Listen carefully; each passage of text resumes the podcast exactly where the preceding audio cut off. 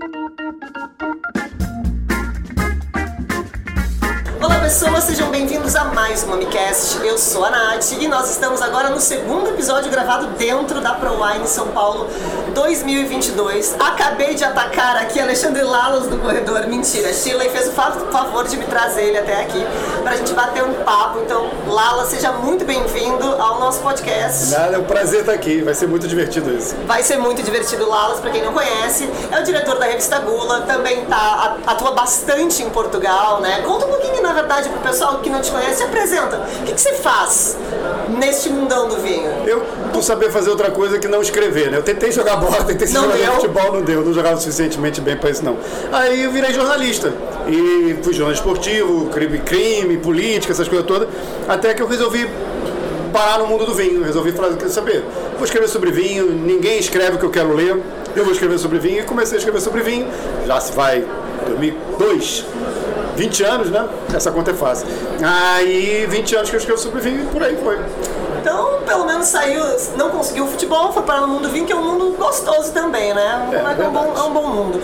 Bom, o Lala estava fazendo uma palestra agora sobre Tejo, né? Sobre Tejo. É, e a gente. Eu estava pensando aqui em conversar com ele sobre essa mesma região, mas eu acho que eu vou aproveitar esse conhecimento tão grande em vinhos de Portugal e vamos aprofundar um pouquinho mais. Então, eu vou querer saber de ti tudo que você tiver para me contar sobre as regiões menos tradicionais, aquelas novidades que estão surgindo, que estão despontando, que a gente não conhece tanto, porque quando a gente pensa em Portugal, o público geral geralmente vem na cabeça Alentejo e Douro, e a gente fica por ali. Vai um pouquinho avançando, o consumidor vai se aprofundando um pouquinho mais, começa a surgir um dão de vez em quando, mas a gente não vai muito longe disso, né? Então, Vamos lá, quero ouvir quais são as apostas para Portugal, como está é, o mercado brasileiro para Portugal também, porque a gente sabe que, que o Brasil consome bastante vinho de Portugal. Então, vamos começar. Apostas, apostas do Alas para Portugal. Ah, eu acho que a gente tem muita coisa. Você falou do Dão, a gente pode falar também da região dos vinhos verdes, o Tejo que eu fiz a palestra agora. Essas regiões, embora, é, embora elas ainda não tenham assim o prestígio aqui no Brasil que tem Douro e Alentejo, não só no Brasil, a gente fala em muitos lugares também, é, já são realidade, né? Os vinhos do Tejo já são realidade, os vinhos verdes são realidade, os vinhos do Dão então eu não consigo entender porque que esses vinhos não têm o prestígio que deveriam ter, porque para mim Também não. é, É a Borgonha, região, para é, mim é. Piemonte, para mim é o Dão. Então essas três regiões aí são umas coisas incríveis. Mas tem outros lugares. A gente pode pensar, por exemplo, em, nos vinhos de Lisboa, que cada vez estão melhores. É, mudou, ajudou muito a mudar o nome, porque são vinhos muito tradicionais, muito antigos, por exemplo, Carcavelos, Bucelas, Colares, isso aí remonta a mil- 1600, 1700 a E produção coisas de que a vinhos gente aí. quase não encontra, né? Aqui no Brasil é muito difícil de encontrar qualquer um desses. Mas eram vinhos que ficaram meio esquecidos e agora, felizmente, estão sendo recuperados. Ajudou muito Lisboa, o movimento forte que tem de produtores de vinhos naturais ali nessa zona. Tá, a Quinta de Serradinha está ali, o Vale da Capucha está ali, Rodrigo do Humus faz vinho ali também, ou seja, esse movimento dos vinhos naturais ajudou muito a região de Lisboa também a aparecer. E tem umas outras aí que são muito pouco conhecidas até mesmo dentro de Portugal. E aí eu falaria três. Os Açores, todo mundo conhece os vinhos da Madeira, mas os vinhos dos Açores ainda pouca gente conhece. Os vinhos de Trás os Montes, que esse é menos conhecido ainda, e os vinhos da beira interior. São três regiões aí que eu acho que num, num futuro próximo vão dar cartas, como dizem em Portugal. E é sempre importante a gente lembrar que quando a gente está falando de regiões pouco conhecidas, pouco tradicionais, tradicionais não, pouco famosas, a gente consegue preços muito bons comparado com outras regiões, né? Exatamente, esse é um ponto. Os Açores é mais difícil, porque o vinho é mais caro né? que a, é, É, ilha, a produção é cara, não tem o que ah, fazer. mas Mas traz os montes e beira interior, você consegue vinhos excelentes a preços muito abaixo do que outras regiões. Por exemplo, você falou das duas mais tradicionais ou mais conhecidas de Portugal, você conhece. Exato. E para quem não está familiarizado com Beira Anterior, com Trás-os-Montes, o que esperar de um vinho dessas regiões? O que, que eles produzem lá? Muito bom. Beira interior, você pensa assim numa transição entre o Dão e a Bairrada, tá? Então você vai pegar um pouquinho, aliás, me falando da Bairrada, né? Nas regiões periféricas, coitado da Bairrada. Desculpa, Bairrada. Adoro você. Ado- Adoramos vocês, o leitão é maravilhoso. É, e os vinhos também, mas enfim, é, você está ali na transição entre o Dão e a Bairrada nos vinhos da beira interior. Então você tem um pouquinho dessa do, do Atlântico da Bairrada E você tem o continente do Dão, o granito do Dão, você tem um pouquinho desses dois mundos ali nesses vinhos da beira interior. Talvez por isso que eles sejam tão bons, que conseguem juntar dois mundos diferentes e, de certa forma, complementares. Os vinhos de Trás os Montes, aí você pensa já num Douro, mas você no, em Trás os Montes você tem muito mais granito do que xisto. Então você tem uma, muita transição ali, xisto para granito, uma área só de granito. É muito raro você ter só xisto em trás dos montes, que é o que marca os vinhos do Douro. Então você tem vinhos mais elegantes do que você tem no Douro, de, de uma forma mais é, um generalizada, é, generalizando, você consegue ter vinhos de muita elegância lá em Trás dos Montes. É uma região muito longe, está ali nos confins de Portugal. Então, durante muito tempo, aqueles vinhos eram bebidos só ali. Então, você consegue em produtores antigos algumas joias, até gente que tem vinhos bem antigos ali ainda e que vendem, porque não vendiam antes, é, e a região só agora que está começando a ser descortinada. Então, você encontra lá em Trás dos Montes concentração com muita elegância e você encontra na beira interior um vinho que é um pouquinho de uma transição Douro-Bairrada, junto, junta um pouquinho dos dois mundos. E Açores é mar, é vinho salino, vinho com muita acidez, e esse, esses elementos que vinhos de ilha e solos vulcânicos normalmente têm, que é sal. Eu ando suspeita porque eu ando na, no vício dos Açores, eu não posso viajar, encontrei vinho dos Açores, eu tô, tô comprando. É, mas eu, uma coisa que eu percebo, é, e, e, posso estar errada, mas é uma constatação pessoal em relação ao mundo inteiro, mas Portugal a gente enxerga isso bastante, que o consumidor de vinho, pelo menos no Brasil, ele tende a criar uma conexão muito grande com vinhos e vinícolas que ele visitou. Principalmente quando ele conhece o produtor, cria um vínculo, que às vezes a gente acha até que o vinho é mais gostoso do que ele é, a gente gasta horrores na vinícola, porque a gente conheceu a pessoa, a gente se sente conectado, a gente indica, eu fui lá, fui bem atendido, você vai lá. Tá, é, é, e aí eu acho que entra um pouco também da fama do Douro. É, o Porto é uma cidade muito visitada, tem a facilidade, né? Os armazéns estão ali, as casas do Porto estão ali em Clamadigá, é muito fácil de visitar. É bem, tem um turismo muito desenvolvido. Essas duas regiões você mencionou, como é que tá o turismo? Ainda tá, tá rindo já. Eu, eu preciso gravar esse podcast com vídeo, porque muito do que os, os, convidados falam por aqui é no rosto, não é na voz, viu, gente? Ele já tá rindo, não tá muito desenvolvido lá. Não, essa região regiões de trás dos montes é o Cafundó do Cafundó. É muito longe aquilo ali. É... Você não vai para lá para fazer. Embora até tenha uma coisa ou outra, começa a pipocar um Tem que projeto. Ser muito nerd aqui, pra ir até um lá. negócio ali, isso. você vai mesmo, o cara quer vinho, essas coisas, ou quer ver uh, os, os, os bodes lá que tem, que tem outro nome, você vai atrás dos montes. Bem no interior já é um pouquinho mais perto já é mais fácil. Embora também não seja exatamente uma zona turística, já tem ali alguns projetos, especialmente perto da zona, que ali também é perto do Douro, então ali acaba ficando perto de tudo. Então você consegue, não é tão longe assim do porto. Traz os montes já é mais longe. Longe na escala Portugal, né? Porque, é, porque tudo é pequeno, né? Me Portugal... falaram, eu tenho que pegar um voo daqui a pouco, em Congonhas. Me falaram que tem que sair daqui duas horas antes. Então, por exemplo, duas horas você, você saiu de Portugal, qualquer lugar. Exato. Então, é, também é longe, mas na escala portuguesa atrás dos montes. Já, por exemplo, eu acho que é ruim você sair do porto e ir para trás, mas voltar no mesmo dia é complicado. Para beira até dá para fazer isso, mas se você quiser ficar lá, tem onde dormir em lugares legais. Os Açores é uma ilha, né? Você pega um voo, já tem uma estrutura cada vez maior de turismo, e vale muito a pena porque é lindo. É, os Açores eles fazem, tem até uns festivais de música tem. bem famosos lá, bastante banda conhecida e é, deve ser um visual magnífico, né? Tem Eu sim. Sou doida pra conhecer, tá no meu próximo destino pra Portugal é Açores. O problema é que Mas, sempre arranja uma coisinha mais perto pra ir e vai deixando por último, né? Mas se a gente for parar pra pensar, o Dão, por exemplo, não tem a mesma estrutura de anoturismo que tem o Alentejo o Douro. É, Lisboa tem porque tá do lado ali, o Tejo é a mesma coisa. Você vai Mas meia é hora, curioso, você tá. Não é curioso sobre Lisboa? Porque é, Lisboa com certeza é a cidade mais visitada por brasileiros, mas pouca gente sabe que se produz vinhos nos arredores. Então, assim, é, um, um táxi do centro de Lisboa até a, a Esporão, Esporão não, até Bacalhoa, até José Maria da Fonseca, é 30 minutinhos. E ali é Setúbal, quer dizer, E também é do já lado. é Setúbal, que é do lado. Tem a parte toda de natureza ali aos arredores. Pouca gente visita, né, na Sim, verdade. é verdade. É porque as pessoas vão fazer Lisboa também, fazer compras. Exato. É, ir no, no Barro Alto, vão fazer essas coisas. Não, tem a noção de que pode ir, pega um carro, meia hora tá ali. Mesmo Évora, Évora é 40 minutos, uma hora. do ladinho, né? E uma coisa que eu tenho reparado em mim, de novo, é, basicamente todos os dados que eu trago aqui são dados da minha cabeça, tá? Fontes São da minha melhores. cabeça são os melhores.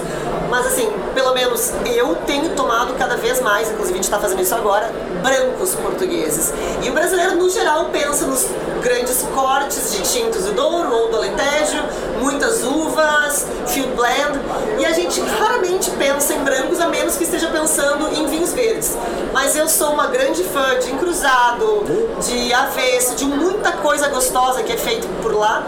Como é que tá, uh, aí falando com alguma base que não seja fonte da minha cabeça, como é que tá o vinho? Tá crescendo mesmo o vinho Tá branco? sim. E está crescendo também em qualidade. Não é que não existisse antes vinhos brancos bons em Portugal, sempre existiu. O vinho começou branco, os primeiros brancos, vinhos alentejanos em ânfora eram brancos, mas mesmo dentro de Portugal, mesmo os portugueses consomem muito mais tinto. Então houve, evidentemente, uma atenção muito maior aos tintos, seja nas vinhas, seja na enologia, do que aos brancos, até pouco tempo.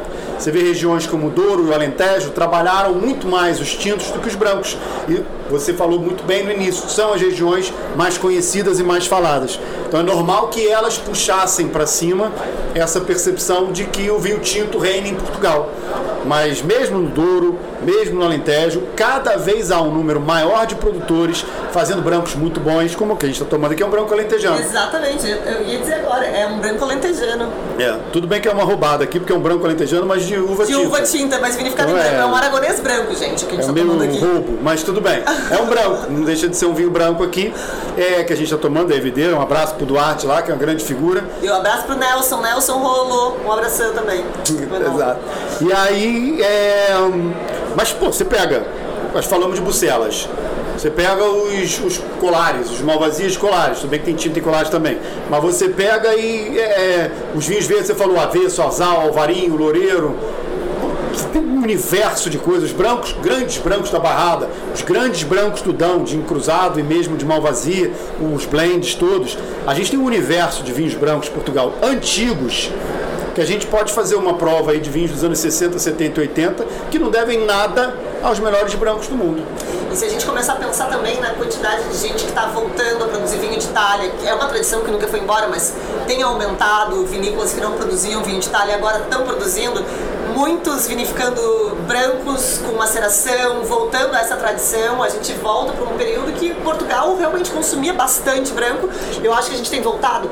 E mas percebe no consumidor brasileiro esse interesse pelos brancos portugueses também? Acho que é porque a gente vive numa bolha. A gente A gente bebe vive vinho. bolha, na né? nossa bolha, cada vez mais as pessoas bebem branco. Mas se você vai num restaurante mais popular, mas que trabalha vinho, ou mesmo num supermercado, você vai ver que as pessoas ainda escolhem muito mais tinto do que branco. Tudo é um processo. Eu acho que as pessoas bebem agora mais branco do que bebiam ano passado e do que mais ainda do que bebiam no ano retrasado, mas ainda é muito menos branco do que nós, um país de clima tropical, pode beber. Mas, de novo, é um processo. Não adianta querer que as coisas aconteçam de uma hora para Claro. outra. Não, perfeito.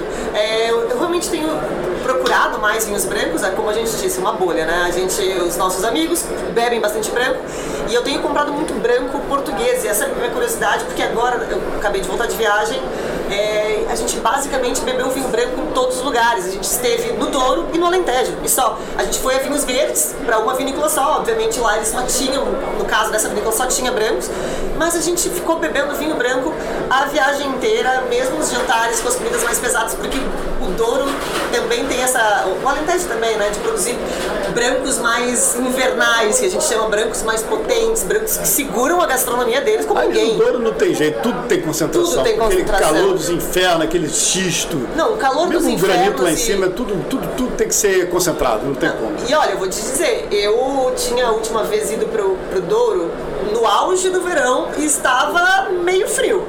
Agora era final de setembro e tava um calor que eu não sei como é que eles estão lidando com tanto calor lá. Já é A calor. coisa não tá fácil, não. Não tá fácil lá, Essa né? coisa de aquecimento global, toda essa mudança climática que a gente está vendo. Essa- os anos estão mais imprevisíveis, as safras mais imprevisíveis. E aí você não sabe exatamente o que vai acontecer, então fica mais difícil você planejar a condição da tua vinha. Você acaba te- tendo muito mais uma viticultura que vai respondendo aos desafios que o, que o ano impõe, né?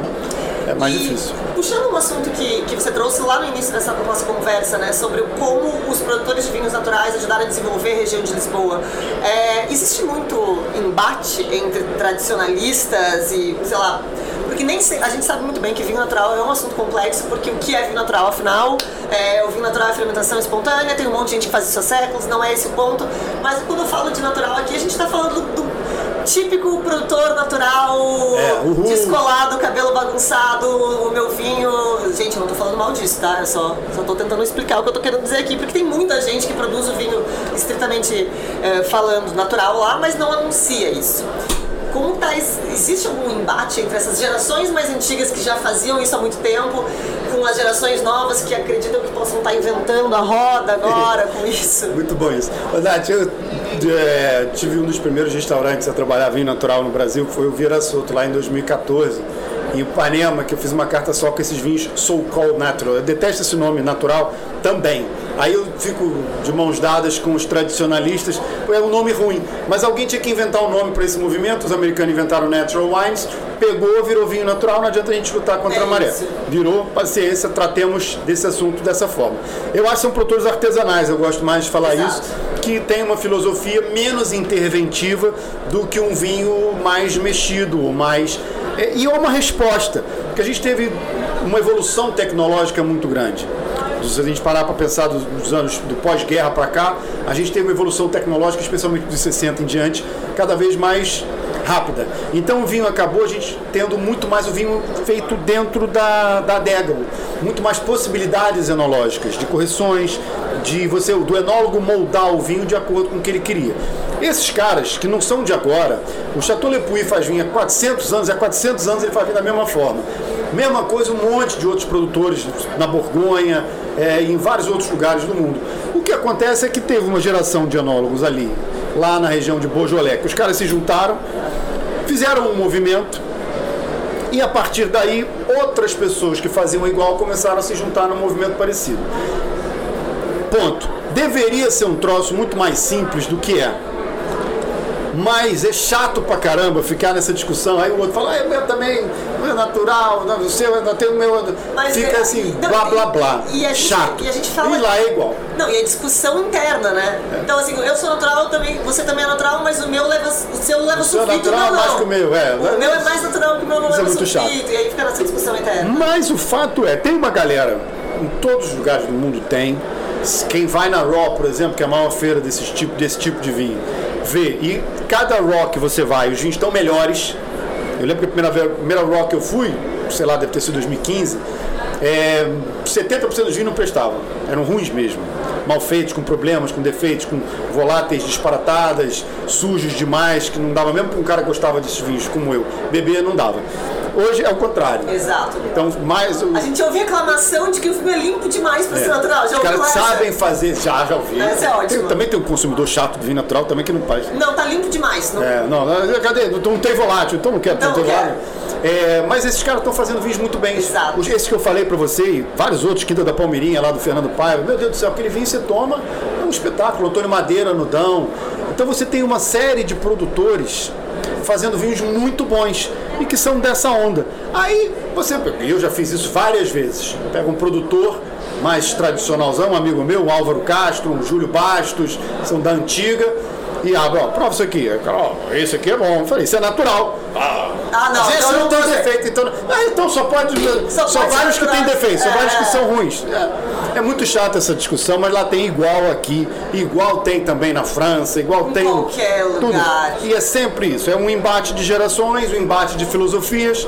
E isso é assim, acho que desde que a roda começou a girar. É, e no final das contas, o que a gente quer? A gente tá no- num país que consome super pouco vinho ainda. é, é, vamos, vamos beber e depois a gente discute o que, que é melhor beber, o que, que não é, se é pra beber vinho brasileiro, se é pra beber vinho de fora. Mas você gosta de vinho natural? Quando eles não são sujos, adoro. Porque pra mim, é, e esse é um ponto importante, as pessoas no- sempre perguntam, né? Porque o vinho natural, às vezes, ele se torna quase uma. É, de fato, é uma coisa política também, sim, envolve muitas coisas, muitas questões ambientais também, tem, enfim, muitas filosofias por trás. É, e sempre me perguntam de que lado você tá. Em primeiro lugar, eu tô do lado do vinho bom. Caraca, é, isso eu é tô do uma coisa como se você vinho. não pudesse gostar das duas. Exato. E aí tem aquele ponto, porque a gente sabe de produtores que fazem vinhos que são no papel vinhos naturais, que não, não são, é, que são de uvas orgânicas, que é, fermentam espontaneamente, não levam sulfito. Um bom exemplo desse que eu acabei de mencionar era o esporão. O esporão faz isso, mas o esporão é considerado uma vinícola maior. É claro, industrial, né? Industrial. Então e já pouca não é... gente, falando do esporão, você teve lá pouquinho tempo também, pouca gente sabe que o esporão lidera. Primeiro que aquilo ali hoje em dia já é tudo biodinâmico. Exato. E segundo que aquilo lidera o programa de sustentabilidade do Alentejo há anos. Há anos. O esporão foi o primeiro, por exemplo, a colocar. Eles identificaram que uma das pragas maiores que eles tinham nas vinhas era um alimento do morcego. Então você viu aquelas casinhas de morcego que eles têm agora estão coloridinhas, né? Que eles botaram os alunos para colorir. E aí tem aquelas casinhas de morcego justamente para comer esses insetos, são pragas, ou seja, você não usa o inseticida.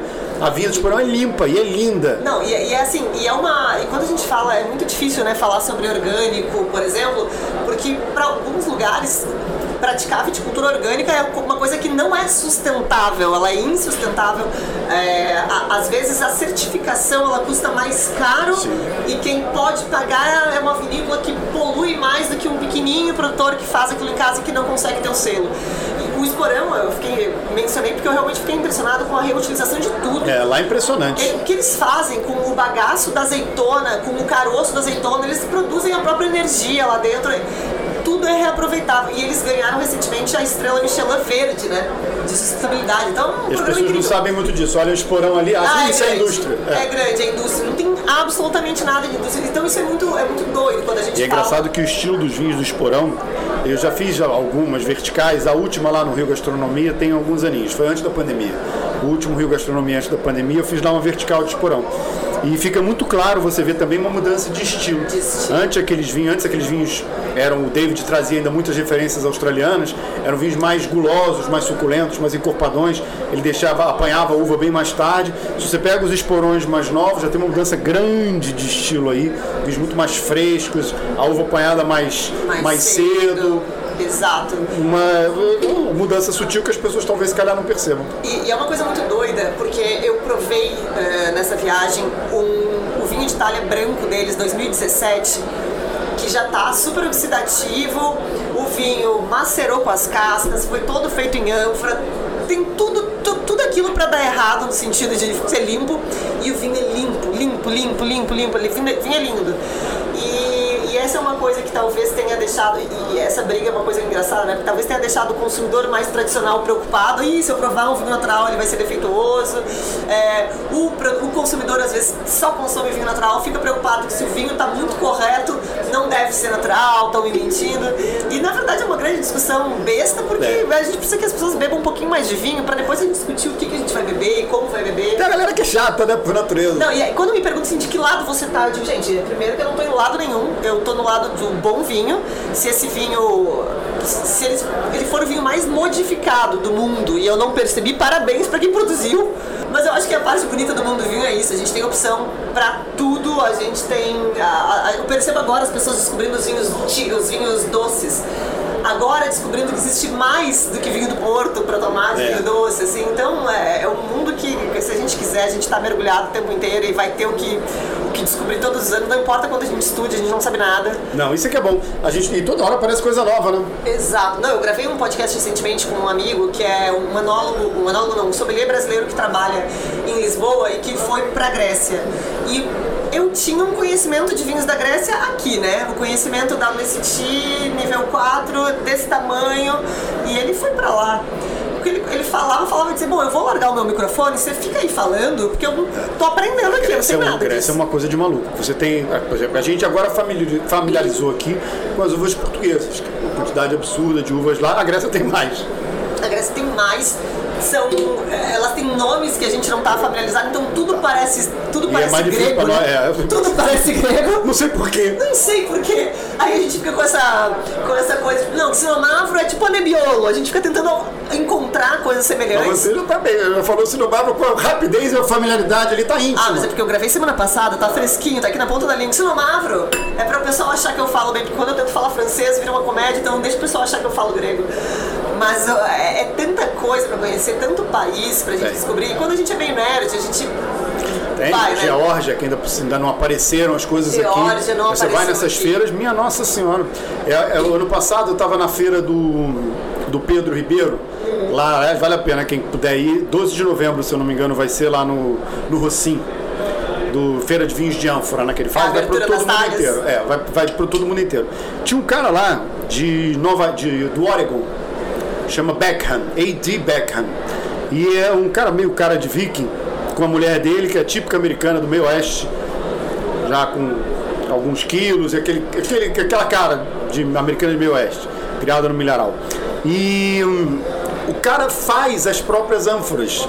Ele era engenheiro, e aí ele desenhou, resolveu fazer vinho, saiu do mundo de engenharia, resolveu, era engenheiro espacial, resolveu fazer as próprias ânforas e vinifica. As coisas que os caras me abriu ali, Incríveis. eu falei, gente do céu, o que, que eu tô bebendo aqui? Onde é Eu que você tava esse tempo todo? Eu levei o Ricardo Diogo, da Barbeito, que tava lá também com o vinho que ele faz em ânfora, para provar.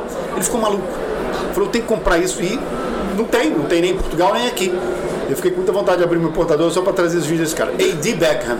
É, isso- Espetaculares. Isso, isso é um pequeno problema, né? Porque a gente viaja e a gente sabe que não dá pra trazer tudo que a gente quer. E o que a gente quer trazer também acaba rapidinho, porque a gente quer mostrar pra todos os amigos. Exatamente. E só trouxe uma garrafa, só trouxe duas garrafas. Então é, é um mundo que a gente vai ficando meio louco, né? Mas a parte boa é que a gente não cansa, não fica entediado nunca, tem, tem novidade o tempo todo. E eu acho que Portugal é, é um bom exemplo disso.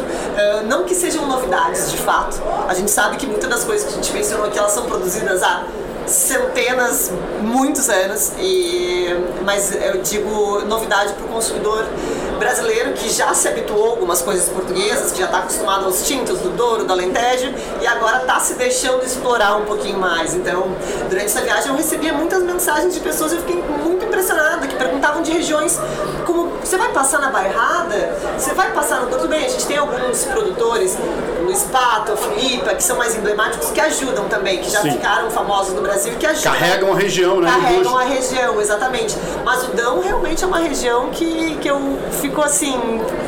Nath, se você tivesse escolhido um lugar no mundo para fazer vinho, Era o Dão. Era o Dão e era ali em Pinhanços.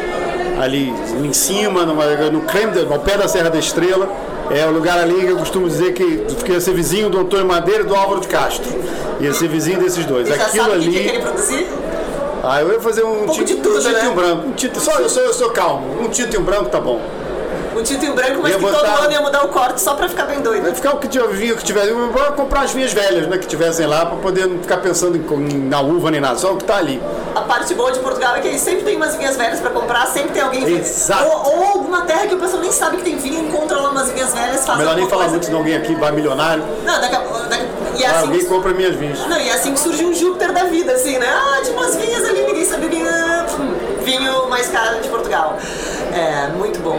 Bom, Alexandre, não vou te tomar mais tempo. Eu sei que a feira recém está começando. Eu ia até te perguntar o que, que você me indica conhecer aqui na feira, mas eu não sei se chegou a conseguir dar uma circulada, né? Eu te indico vir aqui no podcast, no podcast teu aqui. E Tem uns vídeos bons aqui, ficar, tirar um negócio de foto ali. E sentado no poltroninha, que é confortável. Não, tem os. Tipo, Portugal é engraçado, né? Tá enorme tem aqui. uma presença impressionante. Metade dessa feira é Portugal. A gente tá falou de. Lisboa, falou de Terra dos Vinhos Verdes. Os três estão aí com estantes bem bacanas. Com um monte de produtores tá legais. também. Trás-os-Montes está aqui também, é Beira. verdade. Beira está aqui, ou seja, Todos tem todos aqui. esses caras aí, Tem vale a Açores pena. aqui? Tem o quê? Tem Açores aqui? Açores eu não sei, viu? Acho eu que não. Eu não consegui andar muito ainda. Olha, a gente, a gente tá aqui gravando e tentando descobrir o que que a gente vai beber Você a gravando um atrás do outro? Não, não, você é o segundo só. Eu só gravei um hoje com uma menina que eu já tinha gravado, a Cláudia. A gente já tá batendo papo no podcast, não tem problema nenhum, é tudo assim, o pessoal já tá acostumado. tem problema. Eu tinha gravado um podcast à distância com ela, só que ela, tava, ela faz vinhos em Artigas, no Uruguai. É Olha. o vinhedo mais ao norte do Uruguai.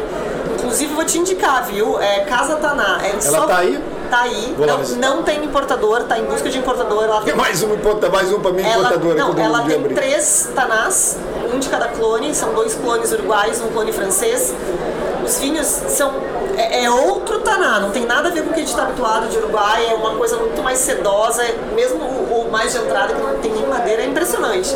Ela tá aqui, ela veio gravar comigo mais cedo, porque a gente gravou à distância, ela foi lá em Artigas, não tem internet, né, minha gente? Não tem internet que segura o Gostei desse podcast. lugar aí. Ah, então, ó, vou dar uma dica. Já que você deu uma, vou dar uma dica Vamos de um lá. produtor. Tá, vai no Hugo Mendes, no Tejo. Tá. O Hugo Mendes é um cara que faz vinhos em Lisboa também. Nessa onda de vinhos naturais ou de vinhos com pouca intervenção. Tem um, um rosé que a gente até usou na palestra, que é muito elétrico, um vinho muito diferente, muito, vale muito a pena provar. Eu- eu- o convidado para de falar e eu tô engolindo vinho aqui, não deu um intervalo, tá, pessoal? Mas você sabe que a gente é meio bagunçado aqui. E é assim. Bom, então vamos visitar esses produtores agora. Vamos. Chega de gravar, tomar uma água, tomar um vinho mais geladinho, que o nosso tá um pouco quente já. É isso. Pessoal, espero que tenham gostado. Lala, se o pessoal quiser te seguir, qual é o teu Instagram? Alexandre Lalas. Alexandre Lalas. Tem a foto meio de chapéu, meio Leonard Cohen. É esse aí. Então É esse aí. sigam o Alexandre Lalas. Se tiverem alguma dúvida sobre Ou Portugal, Revista Gula também. Revista Gula também, podem seguir o Lalas, a Revista Gula. Se ficou alguma dúvida, podem mandar pra ele ou mandem pro Mami, eu repasso pra ele. É isso, muito obrigada pela Eu tua que adorei. Pessoal, nos vemos na próxima sexta-feira. Um beijo e até a próxima.